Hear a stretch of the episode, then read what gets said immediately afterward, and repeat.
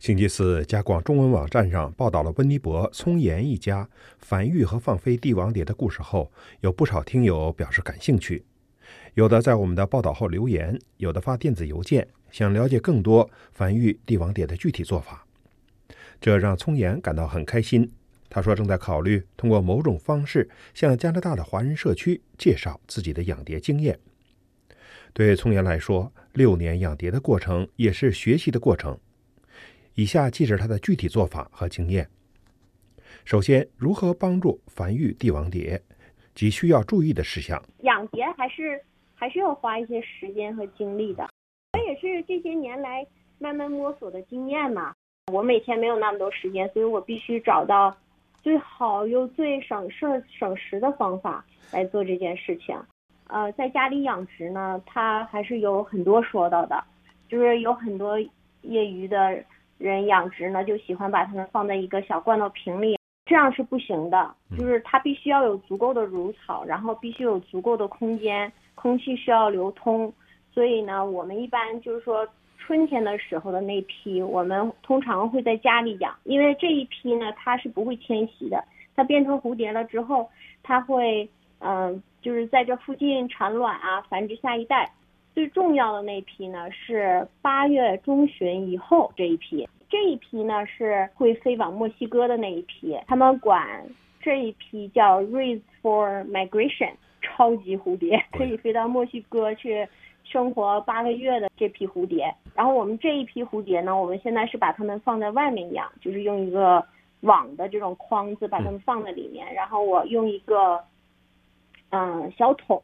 我自己做的就是拿那种冰淇淋的桶做的，我在里面放上很多小的石子儿，嗯，然后呢，在那个呃桶上面盖一个盖子，然后打很多的孔，把这些，因为我们家的乳草特别多嘛，所以我就剪很大颗的乳草，把它像插花一样插在里面，嗯，就不是说剪一些叶子喂它们啊，啊，像那种小孩玩的在瓶子里的那种，而是就是像他们在自然环境里那样。对，然后它们是很凶的哈，它们这些幼虫，就你不能把特别小的和特别大的放在一起。首先一个筐里不能放太多，然后也不能把特别小和特别大的放一起，所以我会有几个不同的筐放不同大小的幼虫。来，我之前还用花盆儿、花盆儿种的那种乳草在家里面养过，因为那种方法也不行，因为它一旦要做蛹的时候，它不会在。它吃的那颗乳草上作用，它不喜欢这样，它特别聪明，它会跑到一个非常隐蔽的地方，通常不是在那个乳草上。你要如果在自然界，它就会在附近找其他的植物，然后找一个隐蔽的地方做它的蛹。所以呢，你要是用一个花盆，你没有这个框子的话，它就会到处跑，有的就跑到桌子下面去了，有的就还挂在我的画上了，就是。就发现这个虫就丢了，而且它有时候在地上跑来跑去的话就很危险，因为看不到的话就会踩到它们。其次，在养蝶过程中可能会遇到的困难和其他的问题。呃，难题还真挺多的。第一个难题吧，就是我们刚开始养的头两年呢，我们就发现它这个幼虫特别特别的能吃。呃，如果它长到一定大小，就是比方说还差几天就做蛹的时候呢，它长到很大的时候，就几只幼虫就可以把一盆乳草在一天之内给吃个干净。所以我们就意识到需要大量的乳草才能让它们长得很好。然后再就是呢，嗯，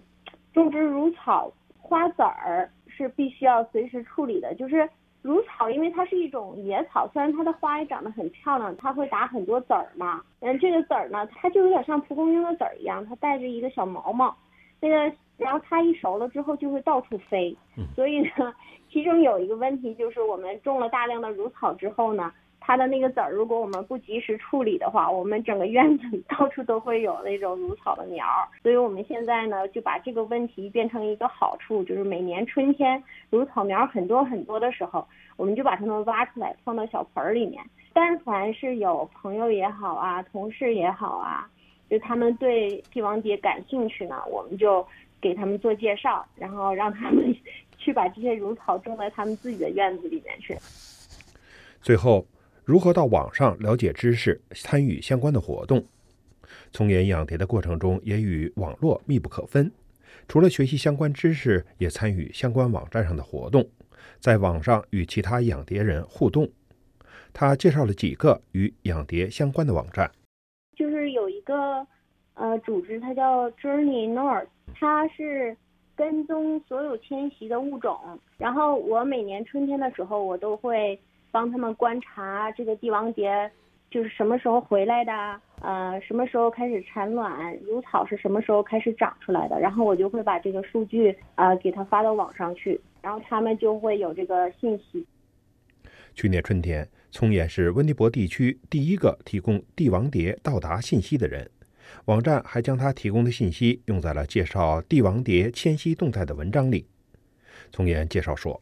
他那个网站上面还有一个那种地图，就是。整个美国和加拿大有很多这种爱好者啊，都会给这个网站提供信息，然后这个网站会把这些信息放在一个地图上，然后你就点开这个地图，你就可以看到帝王蝶已经迁徙到哪里了，特别酷。宗岩还介绍了其他几个网站，另外还有一个叫 Monarch Watch，就是你可以买它的那种那种小贴贴，然后你把这个它那个每每个小贴贴上面有一个编码。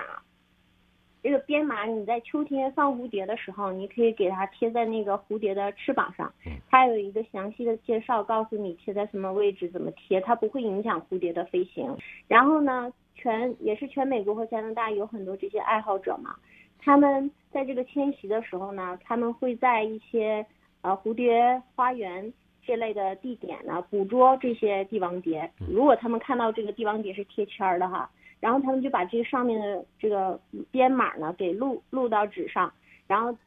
等他们回家之后呢，再放到一个呃数据库里面。这样的这些科学家呢就知道，哦，这只蝴蝶是在什么时期在什么地点被谁放走的，然后它又在什么时间什么地点被谁捉住的。他用这个方法就可以计算出这个蝴蝶在多长时间内飞了多远。也是一个非常有意义的事儿，还有一个就是你可以跟一个组织申请叫 Monarch Way Station，就是你你如果种植的呃乳草还有花达到了一定面积以后呢，你就给可以跟他申请，然后他就会有一个记录了，然后你可以得到一个牌子，你可以放在你的花园旁边啊或者什么的。现在的爱好者很多，如果就是在看脸书的话，嗯。我不知道其他省啊，但是就我们 Manitoba 省，Manitoba 省就有三个爱好者的群，就是脸书的那种 group。从言还提到有帝王蝶教师组织，这些教师他们是帝王蝶爱好者，他们会通过呃找卵呀、养蝶，把这个带入到教室去，然后让他们呃通过。这个方式呢，能够教育更多的孩子，让他们了解物种怎么回事儿。其实更重要的意义是，帝王蝶是一个很好的一个，就像 reminder 一样，时时刻刻在提醒我们人类对大自然的这个影响。因为就是我们平时一个很小的决定，都可能关系到这个大自然还有生态的未来。